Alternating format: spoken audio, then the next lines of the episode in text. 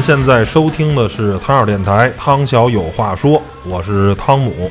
本期节目呢，我来聊聊我自己的《乐队的夏天》第二季观后感啊，聊聊这个节目啊，这个应该算是爱奇艺这个平台的顶级的 S 级的综艺，也是我个人吧，从第一季开始一直追到第二季的这么一个综艺节目，现在。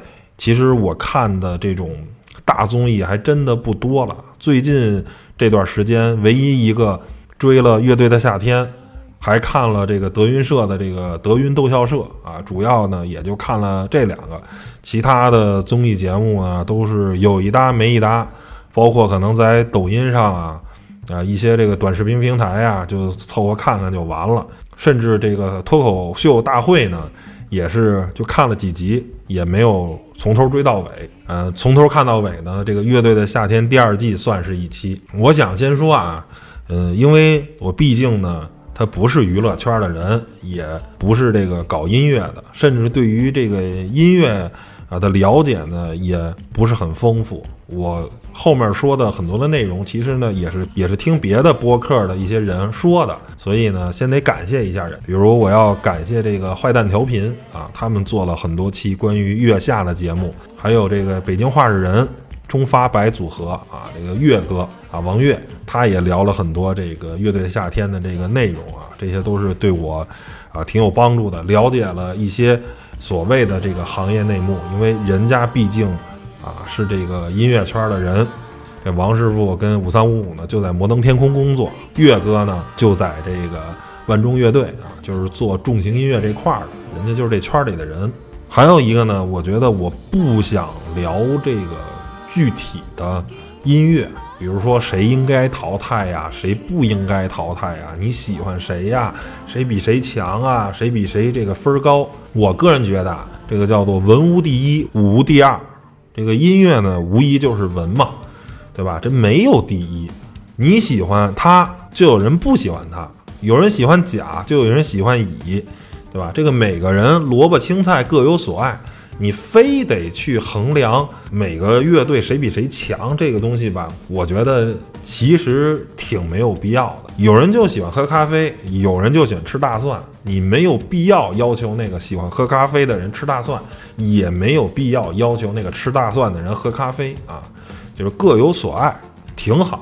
包括我觉得人家这个节目啊，最后的这个前五名啊，人家都没叫做啊这个什么排名啊什么的，人家叫 Hot Five。我觉得这个名儿啊，非常的聪明。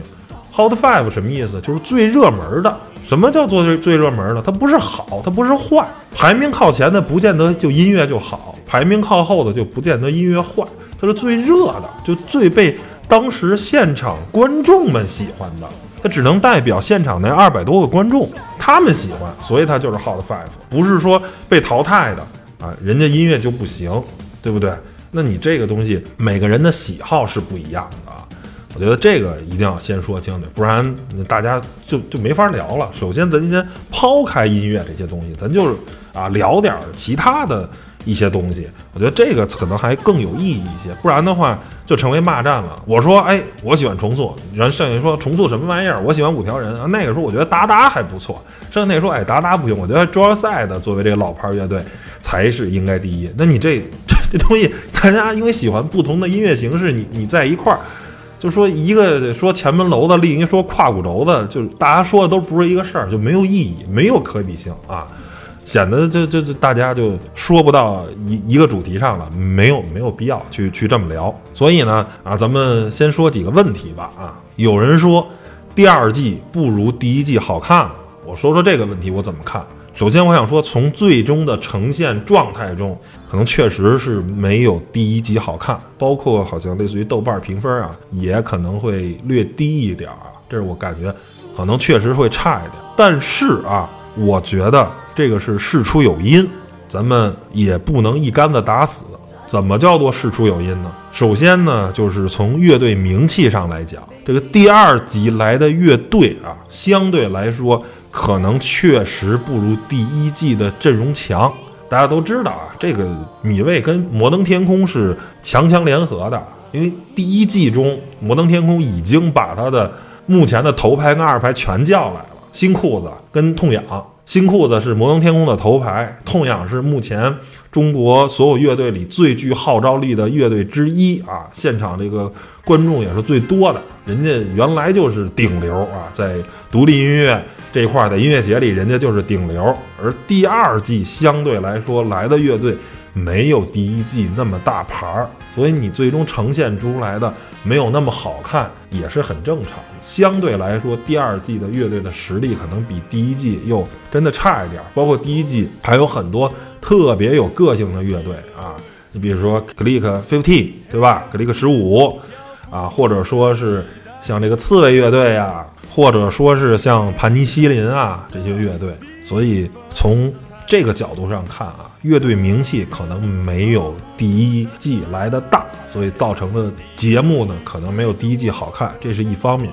第二个呢，就是乐队的多元化这方面啊，第一季呢相对来说还是以摇滚乐呀为主，辅以一些其他的音乐形式。但是第二季，你明显感觉从节目组的角度来说，就是乐队的极其的多元化啊，比如像哈雅这种做民族音乐的。野孩子这种做民谣的啊，像旋转宝铃这种做山地摇滚的，Cassie Cars 这种有点偏实验音乐的、噪音音乐的，就全都叫来了啊！不光是摇滚乐，不光是这个比较入世的这种音乐形式，甚至叫来了很多真的，包括第一名的重塑，他那个做的音乐这种后朋克，包括他这种音乐形式，真的是。非常小众，你喜欢听的人应该真的是寥寥无几的这种啊音乐形式。所以它从多元化的角度来说呢，啊，就像华东说的，严格意义上讲，我们的音乐是难听的啊。它那个难是就是门槛比较高，就像诺兰的现在拍的《信条》这种电影一样啊，它是门槛比较高的，或者说其他这很多音乐它。没有那么入世，它就是小众音乐，跟新裤子跟痛痒不一样。像这两个乐队做的是很流行的，虽然新裤子写的词儿很多还是挺针砭时弊的，写了很多还是挺带刺儿的词儿，但是它以音乐的表现来说，它其实就是一流行音乐，相对来说是哎大家都跟着一块蹦就完了，或者苦大仇深嘛，生命因你火热什么的这些歌对吧？土谣什么的，其实它相对来说没什么门槛，说大家很容易啊。但是你像重塑啊这种音乐，那 你不是每个人听一遍就能喜欢的啊。所以从这个多元化的角度来说，确实很多元化。那不是每个人都能像新听新裤子、听痛痒一样，那么就非常好上手。那所以呢，也会造成这个节目可能相对来说不如第一季呈现的那么的好。还有一个就是背后的这个商业利益，对吧？因为这个节目呢，毕竟是属于米味的，对吧？你不要以为这个节目是属于乐队的啊，这个节目的最终所有权是归于米味，包括整个的把控的东西啊，也是归于米味的。我个人觉得，总体来说还可以。唯一一个算是比较让人可惜的，就是说。这期节目在很多的音乐上的东西可能少了，花了大量的时间在讲故事，在回忆，对吧？拍成有点像纪录片一样的那种东西了。比如像哲赛的呀，或者达达这种特别有历史的这些乐队，有大量的篇幅在讲他们过去的一些故事跟发生的事儿，拍的有点像纪录片儿。而像在第一季月下里呢，张亚东大量的讲的这个很多音乐啊的一些东西啊什么的。讲了很多的知识什么的，这个我觉得在第二季给取消了啊，没怎么讲。我觉得这是有点可惜啊。如果能多讲一些这些东西，可能相对来说会好一点。但是呢，也给大家说一下，这个有人爆料啊，这个张亚东都忘了第一季的这个前五名 Hot Five 是谁了，都没记住。可能对于张亚东来说，就是接一活儿啊，就是过来录一节目赚点钱就完了，然后再看看乐队表演。但是。他可能真的对于这个节目的关注度啊，这个就是上心程度，可能还没有咱们呃观众上心，就是忘了 Hot Five 都前五是谁都都没记住啊，就这么一个情况。所以呢，这个少了更多的关于音乐上的东西，更多的是开始讲故事，就综艺有余啊，音乐不足。我觉得是啊，这个第二季看起来相对来说没那么好的，也是一个原因啊。如果更多的把音乐的这些东西，有些音乐知识啊，更往音乐上东西去多做一些，少一些这些综艺的故事，可能会更好一点啊。这是我个人的一点拙见。还有人很多说这个月下不好啊什么的。我觉得这个观点呢是不对的，我还是挺赞同坏蛋王师傅说的，是这样的节目太少了。就这么说吧，如果没有这个节目，现在的市场会更差啊？什么意思呢？就是不能否认的是，参演过月下的这些乐队的收入非常的有了一个大的提升。你比如啊，这是岳哥爆料的啊，就像思思雨帆这样的乐队，之前在酒吧演啊，live house 演，可能也就五百块钱一场，但是现在在音乐节已经涨到十万的这个价格了，你翻了就不知道多少倍了啊！但是他可能经纪人还要抽到抽走大头啊，并不是都能落在这俩人手里，但是那也比在酒吧演、在 live house 演要强太多了，就是你真的可以靠音乐活着了，是吧？包括这个刺猬的这个啊，鼓手实录也说啊，都翻了好多倍。原来他们可能也就几千块钱一场啊，你指的这个仨人分这几千块钱，很显然连饭都吃不饱啊。但是现在应该是也是十万二十万这个级别了啊，绝对是靠音乐节就能吃饱饭，甚至吃的还挺好的了。因为还有一些商业代言什么的等等的，所以我觉得月下这个节目。整体还是积极的，包括我看这个面孔乐队陈辉辉哥的采访也在说啊，就是说兄弟，你这真的啊，要没这乐队，我们就咱就这个摊儿就更完蛋了，因为本来咱这就是小众音乐，这音乐节啊去的人他就没那么多，对不对？你能来，其实整个的对于宣传是真的不错啊。这个王师傅说过一个啊，就是说如果你能进前十，甚至进前十六。来这个月下，相当于什么呢？相当于米未花一千万帮你宣传啊。换而言之是什么意思呢？就是说你经纪公司拿一千万给你买热搜砸做事件营销得来的效果，可能不如你在乐队进前十的这么一个效果好。所以就是说，你如果能一直比下来，然后比到比较后期的话，对于乐队的这个正向影响还是非常非常大的。所以说，不是月下不好，是这样的节目太少了。因为其他的乐队节目可能什么中国有乐队呀，包括汪峰之前弄的这个乐队的节目，可能真的没有达到月下的效果。现在真正把这块真正做好了，就这月下一档，那造成的结果就是说，你上了月下跟不上月下的是有天壤之别的啊。有人甚至现在说啊，以后乐队就分两种，一种是上过月下的，一种是没上过的，就没上过的都不行啊，上过的就是特别牛。而且还有换句话说。我不否认啊，中国有嘻哈或者说是中国新说唱这两档节目对于 hiphop 音乐的这种正向影响啊，让这些 rapper 们都从地下走到地上了，这个确实。但是就那个节目。对于 rapper 的这种改造啊，这种影响，其实比月下来说要大得多。就是月下呢，虽然它节目会过滤一些乐队，或更让它朝着米未想做的节目去啊，有这个走向，但实际上你的表演唱的歌啊，可能也会多多少少改歌词，或者选歌的时候也会影响。但总体来说，还是让你去唱自己想唱的东西，这一点是没变的。就是你能更多的表现一些本我的东西啊，这个。对于原创音乐的这个支持，我觉得月下还是相当给力的。这个咱们有一说一，包括现在你乐队如果啊不上月下，真的很惨。大家都知道，中国这个玩重型音乐的吧，这种硬摇滚啊，这个这块的扭机肯定是第一、第二吧，只能说这个位置。现在扭机都签摩登天空了，你就大家知道这个音乐节的生态了。这道哥是吧？熟悉道哥的人也都知道啊，纽基什么样？那要吃饭呀。那毕竟现在摩登天空做的草莓音乐节是目前中国影响力最大的音乐节了。嗯，纽基为了能要到更多的音乐节的演出，那签摩登天空也是迫不得已嘛，对不对？你现在。迷笛它相对来说影响力确实是不如摩登天空，我觉得这个呢应该这么说啊，就是属于硬摇滚、属于纯粹摇滚乐的时代可能过去了。就那个往后退个十几年、二十年，那个时候可能咱们国家的经济发展呀等等的一些社会上的问题，可能人们有更多的愤怒，是吧？咱们崔师傅的呐喊声啊。这些唐朝啊、黑豹那些乐队啊，有更多的想说的一些东西。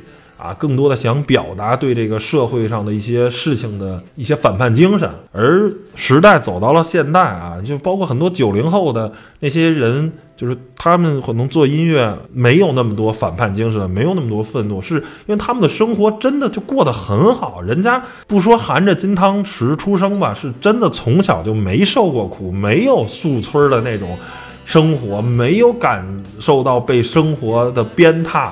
感觉苦大仇深，他没有这样的生活，你让他去写出对生活的苦难来说，这也是挺难的。我没有这样的生活，我就很快乐，对不对？我就是跟家里说了，我要玩音乐，我买一把吉他，我买一个吉普森的或者买一芬德的吉他啊，一万多，家里就给买了，说买就买吧，两万、三万，甚至琴都给买了。就是你只要别出去鬼混的话，天天。在这个排练室排练练歌挺好的，那最起码没出去鬼混。家长但凡混得不错的，他就是这么想的嘛，对吧？所以那这些孩子如果是这样的一个环境生活下来的，那他就写不出那么多对社会的一些呃反抗的东西嘛。他不是说当初想做音乐，然后家里不同意，然后反抗跟父母跟社会等等的，他们就没有那样的生活，你怎么弄呢？对吧？所以它这是一个。客观存在的这么一个东西啊，下面再说说这个 Hot Five 有没有黑幕啊？因为这个东西啊，确实啊，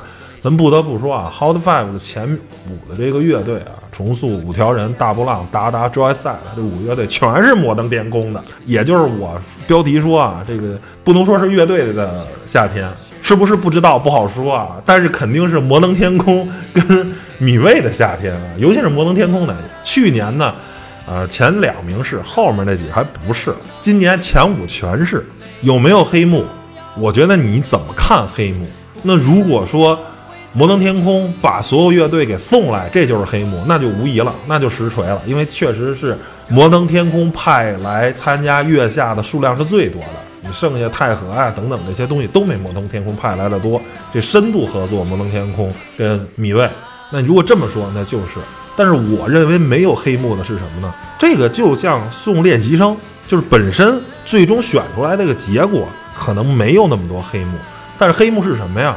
我合作的很深，你们都派五个练习生，我派十个，我赌分母啊，我概率大呀。剩下我再通过一些啊运作等等的，再再咱再给给力，对不对？宣传上再给给力，那你最后可能票选上的这个结果那就有优势。我觉得是这样，而且。确实，这个你不得不服沈黎辉的是，他是最早签了很多这些独立音乐的人。就摩登天空主要是做独立音乐的，当大家都不看好独立音乐，不玩独立音乐，二十年前他就在签这些乐队，包括甚至像刺猬乐队后来走了吧，去了这个赤铜音乐，但是他现在白日梦蓝的那张专辑就是在摩登天空做的，那大概可能是零七年差不多那个。时候，现在版权都在摩登天空旗下，你现在都不能唱。你要唱的话，据说唱唱《白日梦蓝》那首歌，得给摩登天空十万块钱，就演一次给十万，演一次给十万，就是版权还是很贵的。所以，所以你要这样，因为当初录专辑所有钱，一张专辑可能几十万的制作费都是沈黎辉掏的呀，对不对？他等于是最早在这一块播种的人呀。你们都不花钱，你们当时都做流行音乐呢，我开始做这块了。那现在这流行音乐呢？越来越好，越来越大，那没毛病。但是咱咱这个独立音乐也开始有果实了，也开始是不是？夏天过去了，也开始秋天咱收粮食了。那我这边我可不得收割一波吗？终于轮到我这儿开胡了，对不对？你们这都胡了多少年了呀？是不是？终于到我这儿了，那我为什么不弄啊？就现在可以说，摩登天空有中国最多的独立音乐的乐队也好啊，或者艺人也好，他就签了最多的。那可不是，那你如果这时候咱开始玩独立音乐了，他可不就都占上了，对不对？这就是这么一个一个道理。那好不容易到我这儿开胡了，你原来啊胡麻将、胡万、胡条，是不是不胡饼子？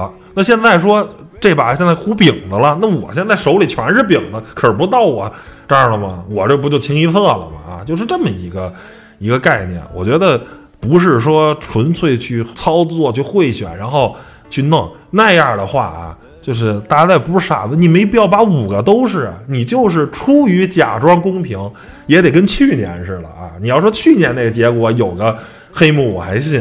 那今年一下弄五个，这有点太假了吧？五个五个乐队全是摩登天空的，对吧？我要如果真是有黑幕，我为了所谓的外面说公平，我也得想办法弄点不是我们的，我凑点别的乐队啊，我拿第一、第一、第二、第三还不行，第四、第五给别人，或者我拿一第一、第二，拿第个四、第五啊，第三给别人，我得往外留留，省得让人有口舌呀。哪有说我包揽前五名，然后这东西就太假了嘛？下面呢，我聊聊这个参加这个乐队夏天的一些乐队吧。啊，这我只代表我个人的观点啊，可能说的也不专业，也不对啊，只代表。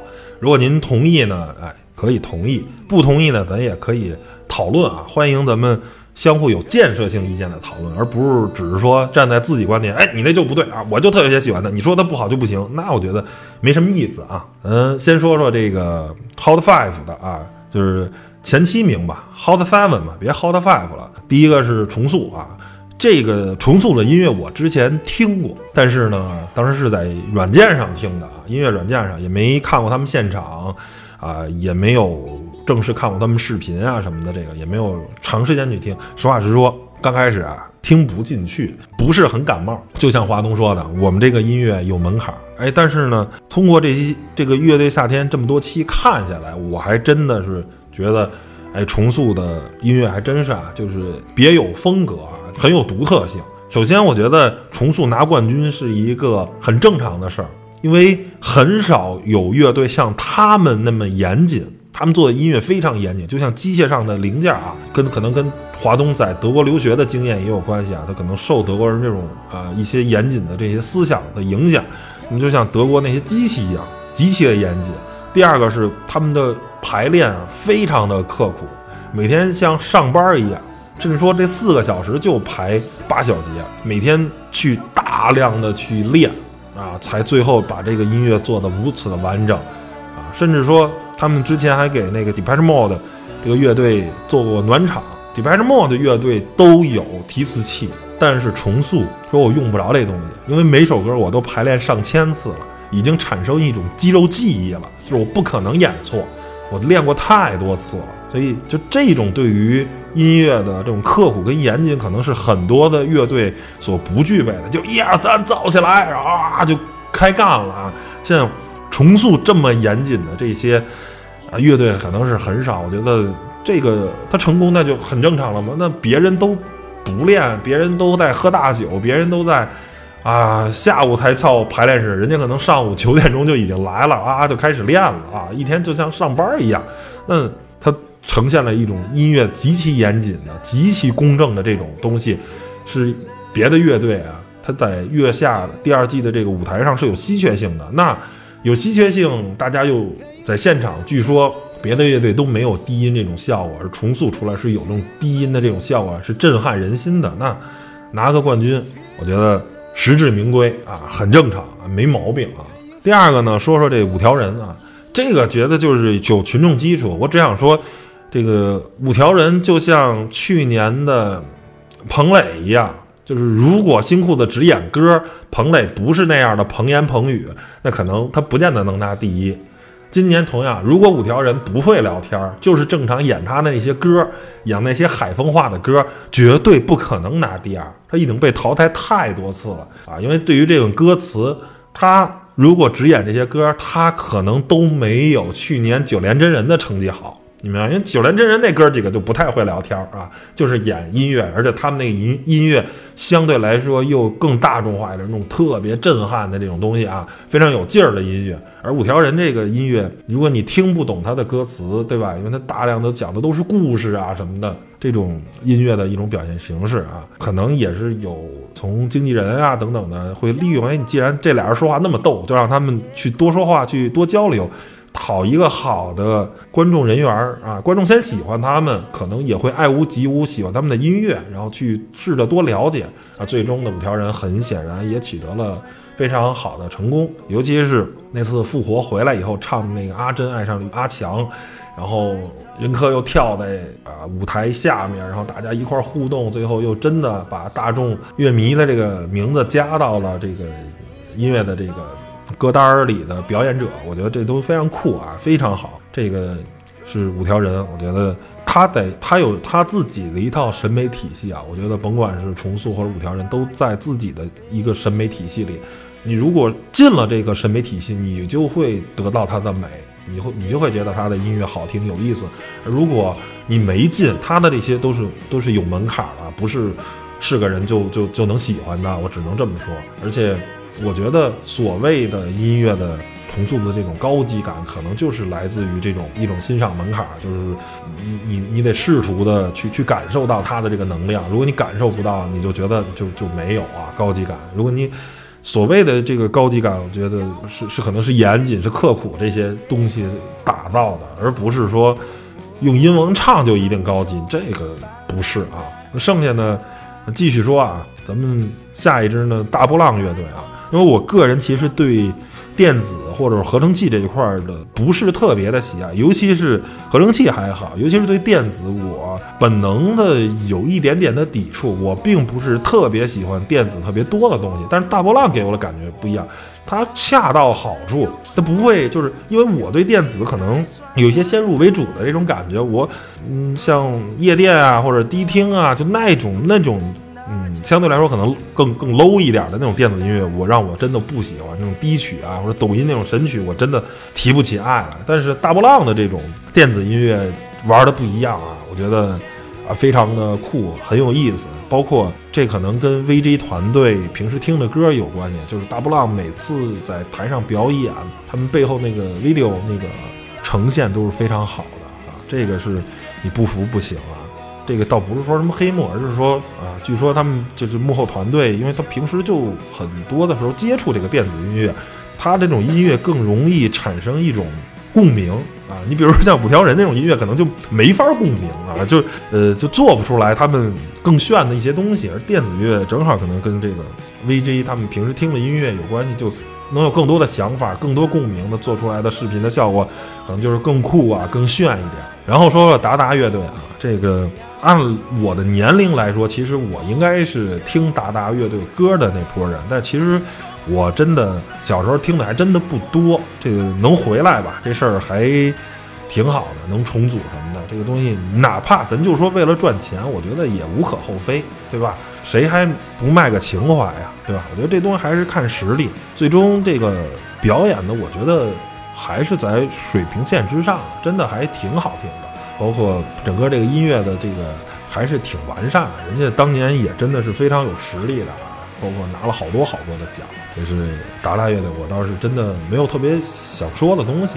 包括专业赛的也是解散以后是吧，也是当初曾经的号称是地下之王嘛，也是有非常多的这个群众基础，包括这个边远的个人魅力也是非常的强啊。刘浩又是那么一个挺逗的人啊，包括。嗯，你说因为刘浩开 school 这酒吧嘛，那你这个多多少少都会影响。就是你咱说这个东西，他人格魅力就是这么一点一点的塑造而来的。那你开酒吧老板可能就会有一些乐手的朋友。那就像我刚才说，那五条人如果那哥几个不会聊天，是吧？就演完了就下去了，也说不出来几句话，那他肯定观众缘就不好嘛。这个同样也是这个东西，它就是一种塑造吧。你这个没办法。包括木马乐队，其实也是谢强强哥啊，也是这个个人魅力非常强啊。你这个不服不行，真的是还是挺好啊。这个我觉得这三个都是重组，又挺有实力的，又有个人魅力，那最后能进。前期甚至哎，有两个乐队还进了前五，都是意料之中的啊。还有一个就是马赛克乐队，这个乐队呢，因为做复古 disco 嘛，这种音乐形式，只能说这个词儿啊，可能确实是差点意思。但是呢，他们特别适合在 live house 或者音乐节啊，尤其是这个白天大家精力比较够的时候去蹦一蹦啊，很开心啊，是这么一个乐队形式。它这个 disco 音乐它就是这样嘛，可能词儿确实。啊，夏影的这个写词功力啊，也也确实可能不会写出特别深刻的词，但是这种音乐形式也是追求简单的。你写的这么苦大仇深的歌词，可能确实也不合适啊。就是这么一个客观啊存在的东西啊，也没有太多的办法。剩下呢，说说这个科班技术流派的两个乐队，一个是这个福禄寿，一个是 Mandarin。啊，这福禄寿这个姐仨啊，之前有这个。弄过一个偶像组合，但是实际上呢，应该并不是他们的本意啊。包括其实他们来这个月下的表演呢，也是挺突然的，是米未主动找的人家的，因为他们姐仨就从来没觉得自己是一乐队，可能就是一个组合，是吧？不是这个摇滚乐，不是这块儿的。但是米未的导演们看过他们的现场，觉得还不错，说不行来吧。然后呢，啊一沟通，反复一说，那确实也是好事儿，就来了。还有一个姐仨不愿意来的很大原因是他们就没几首歌，你知道吧？啊，可能一共啊不到十首歌。你说这个演那演一首歌就走还行，你说稍微再晋晋级，可能都没有歌可演，对吧？这是一个，嗯，就像之前节目所说的啊，他们这个。音乐可能过于满了，就是还没在做减法。毕竟这个年龄在这儿嘛，刚不到三十岁，二十九岁，还是属于创作的这么一个高欲望期。这个我也深有体会。就是我有时候原来写东西或者是什么，有的时候也是哎呀，反复的车轱辘话来回说啊。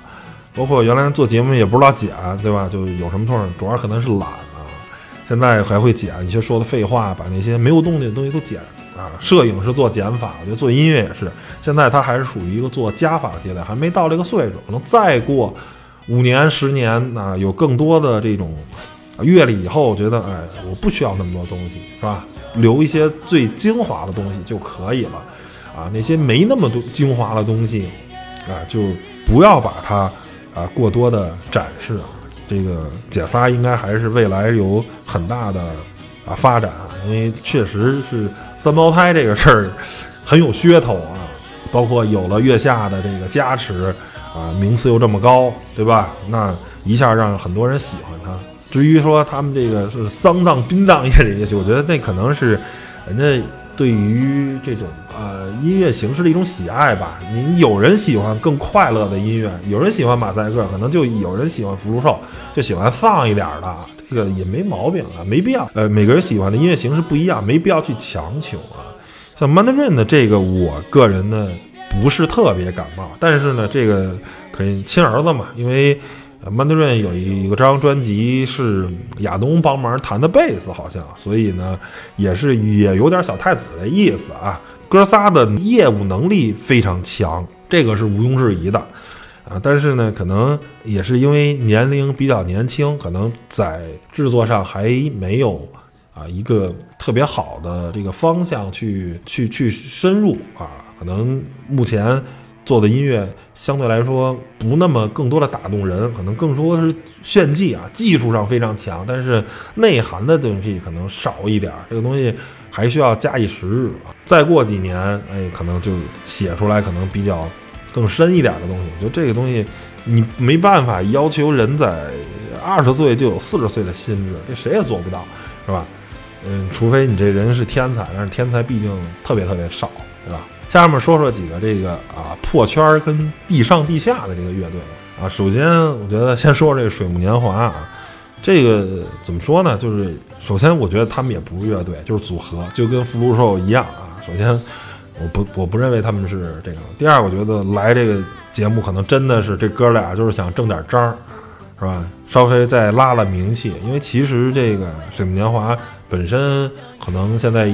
已经不是主流音乐圈的了，但是呢，人家来老能接着演出啊，总有一些三四线城市啊，或者一些相对来说不是特别发达地区呢，愿意请人家去，因为商业上的演出接了不少，学不少走，可能是想借着这次机会呢再火一火，但是就是这个可能他们不属于这个舞台，你要是去歌手啊什么等等，就那种舞台可能更适合的。但是你在月下这个舞台更多属于独立音乐，那他们这很明显就不是独立音乐。这个水木年华跟去年那个陆先生其实有点像啊，这舞台不属于你们，嗯，不是说你们不好，但是你们不适合这个舞台。还有这个白日梦症候群，这也是白举纲也是选秀出来的啊，这个跟去年的那个 Work Five 啊什么邦邦啊都是有点类似，就是做的这个音乐吧，可能。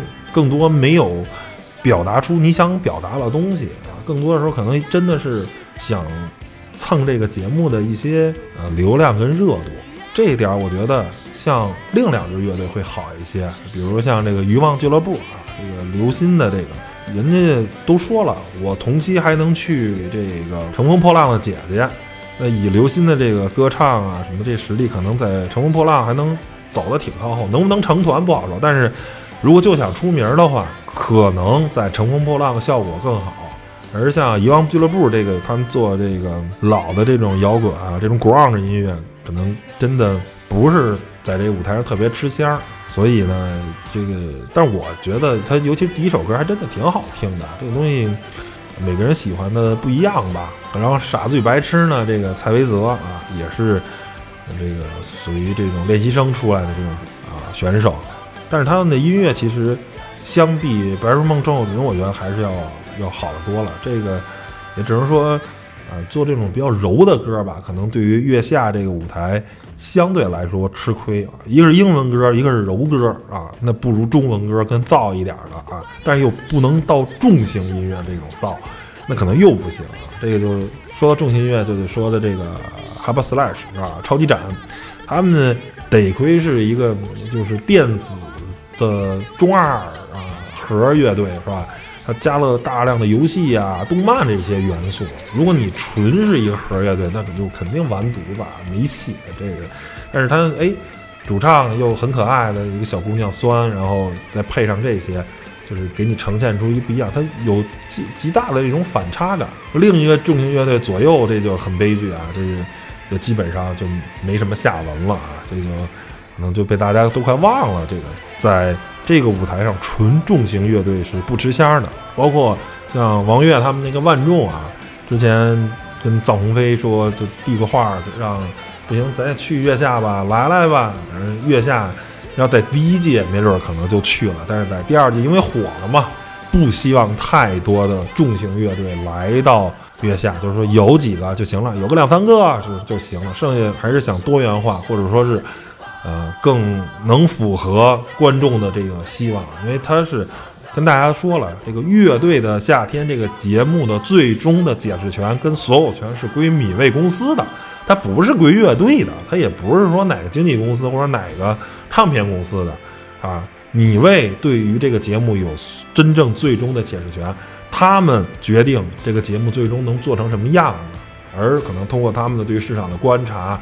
啊，对于了解重型音乐，我们有就行了，来坚持这一块儿啊，有一些重型音乐，但是不能太多，因为太多了，可能观众们不喜欢，接受不了，那样收视率会低啊，会影响我们的收视率啊，这个你没办法啊，所以这也是没辙啊。前面说了，扭机也签摩登天空了，万众想去月下，人家没加，说去不了，哎，你们看看是不是能明年再说啊什么的，这个东西就没辙啊。多元化的这个东西是人家节目组所追求的。最后呢，我觉得说一个可能来了一个最没必要来的啊，来了可能其他乐队多多少少可能有点正面影响，这个来了是可能是最起码是平着的，甚至还有点负面影响，就是这个后海大鲨鱼，就是以本身的地位跟影响力来说，我当时还毒奶了一口，我说没准儿后沙就是冠军了，就就新裤子嘛，对吧？就是本身后沙的音乐是非常好听的，